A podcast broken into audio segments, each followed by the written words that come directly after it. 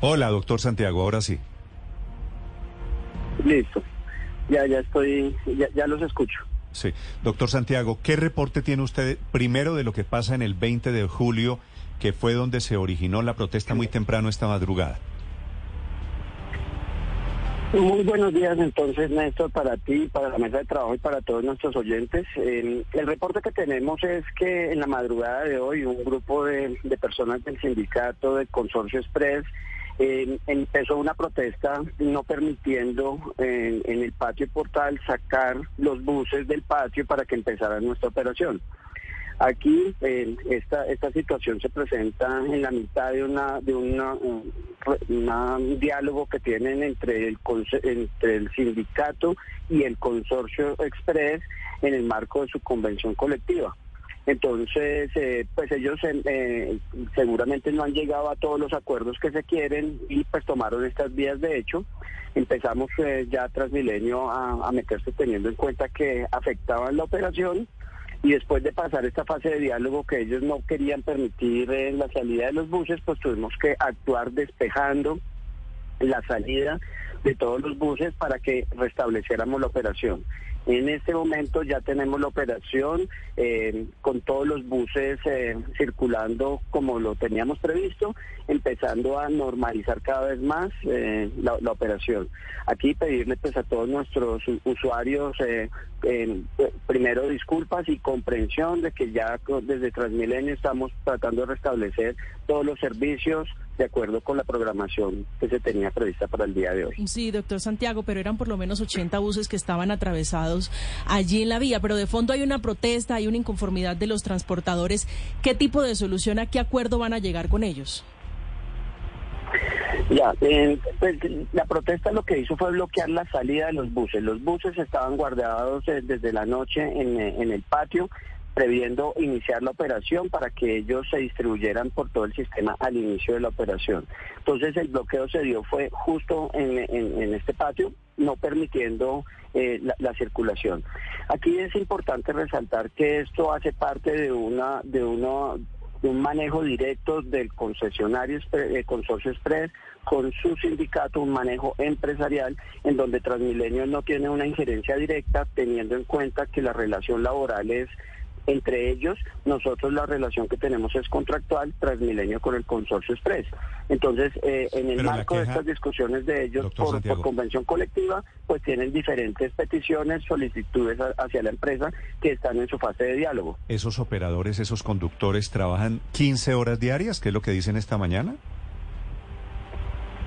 Pues eso, eso es parte de las discusiones que tienen entre ellos. Pues eh, la información que me, me reportaban ayer desde el consorcio es que lo primero, en el grupo eh, sindical de- del consorcio apenas es el 4% de todos los trabajadores. Este 4% es el que está en estas fases de diálogo.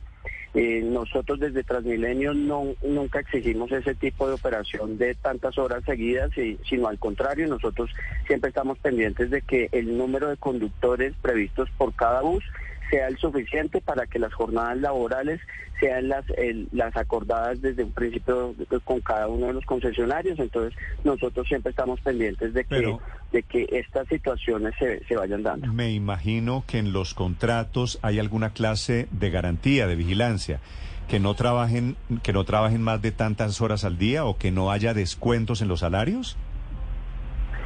En el contrato nosotros lo que regulamos desde el principio es que se tenga el número de trabajadores, de, conductores por cada bus que sea suficiente para no dar, no tener ese, esas jornadas laborales largas. Entonces nosotros lo regulamos vía vía número de conductores por de- dependiendo de la flota. Entonces, eh, esa es la condición que, que, que nosotros desde, Tran- desde Transmilenio controlamos.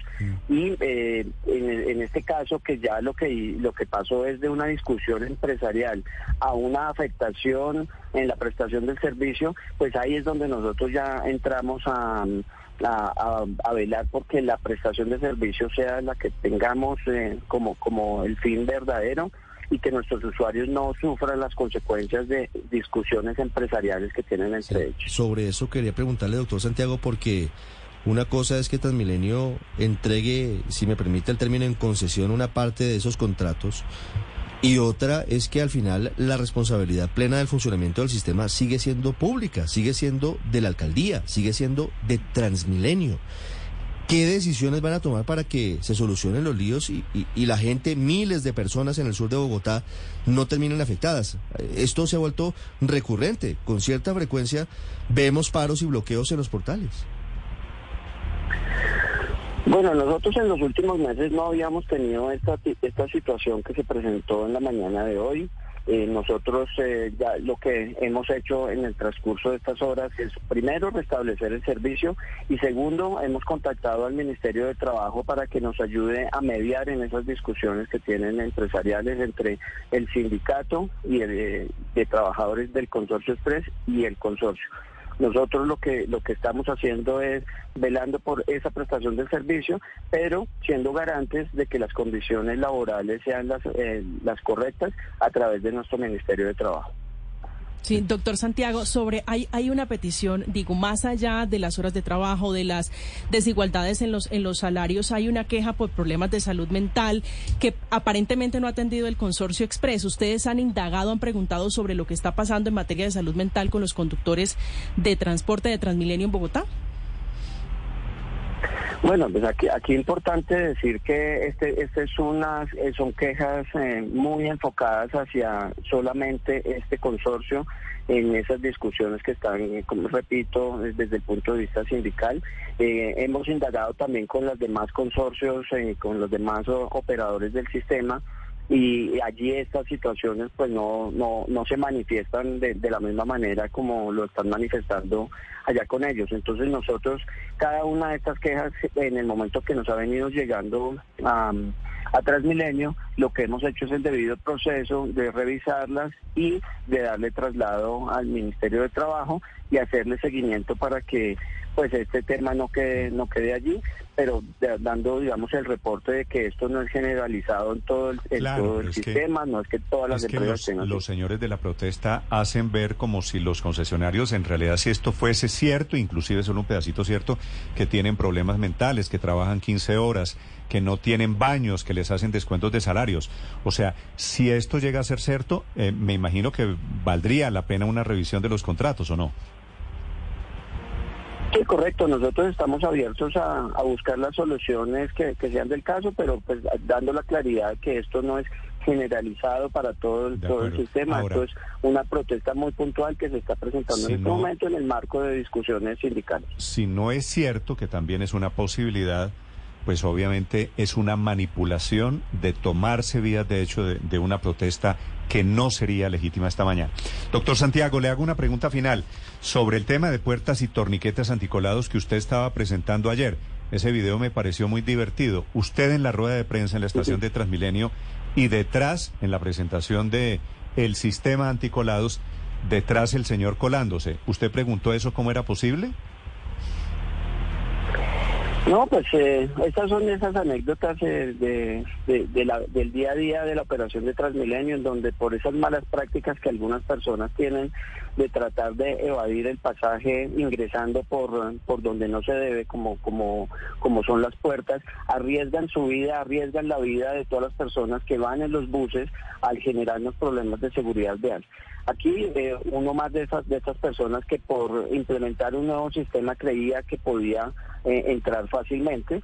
Entonces, pues dio la casualidad que estábamos en ese momento, pero yo creo que la ciudadanía poco a poco lo que ha venido es entendiendo que, esta, que estas puertas se están poniendo es para brindarle seguridad a todos los usuarios, seguridad por, un lado de personas que quieren desde las estaciones salir para evitar ir hasta el ah. semáforo, hasta el puente peatonal, salir por las estaciones generando todos los riesgos de seguridad vial, señor, ¿por qué como en el otro sentido, tratando de ingresar. ¿Por qué se pudo colar si usted lo que estaba presentando era un sistema para que no se pudiera colar?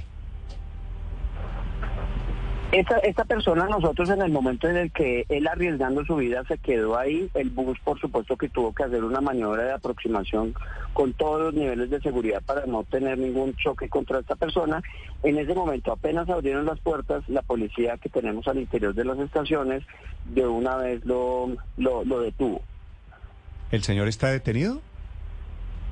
No, no, pues lo detuvo en ese momento para pues, ponerle su comparendo, como procede en estos casos. Pero pues digamos, no, no, no, no, no nos lleva a nada diferente que eso, pero pues a lo que me refiero es que por toda la situación, por volverlo tan evidente, pues mm. lo que logramos fue de una vez actuar con nuestra policía. Pero pues aquí, aquí lo importante es que maniobras inseguras que, que, de pronto eh, grandes grupos quisieran hacer eh, son las que estamos mitigando para que ya sean casos muy puntuales que vamos a seguir atacando para cada vez eh, que sean menos. Cogieron a este señor que se estaba colando cuando usted estaba anunciando lo contrario y le pusieron un comparendo de cuánto.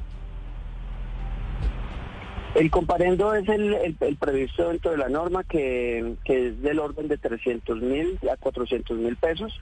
Y, pues él, tiene todas las posibilidades de, comparecer para, para pagar o para tomar el curso y hacer el respectivo pago. Ese es el comparendo que imponemos permanentemente cada vez que nuestra policía eh, eh, toma a alguna persona que que está evadiendo el pasaje como lo tiene previsto el Código de Policía. Vale. Doctor Santiago, gracias, muy amable y mucha suerte con la operación de Transmilenio esta mañana en Problemada. Néstor, muchísimas gracias a ti y a todos los oyentes. La invitación es que toda esta infraestructura que estamos instalando es para el beneficio de todos nuestros usuarios. Cuidémosla, que lo que brinda es seguridad en la operación para todos nosotros.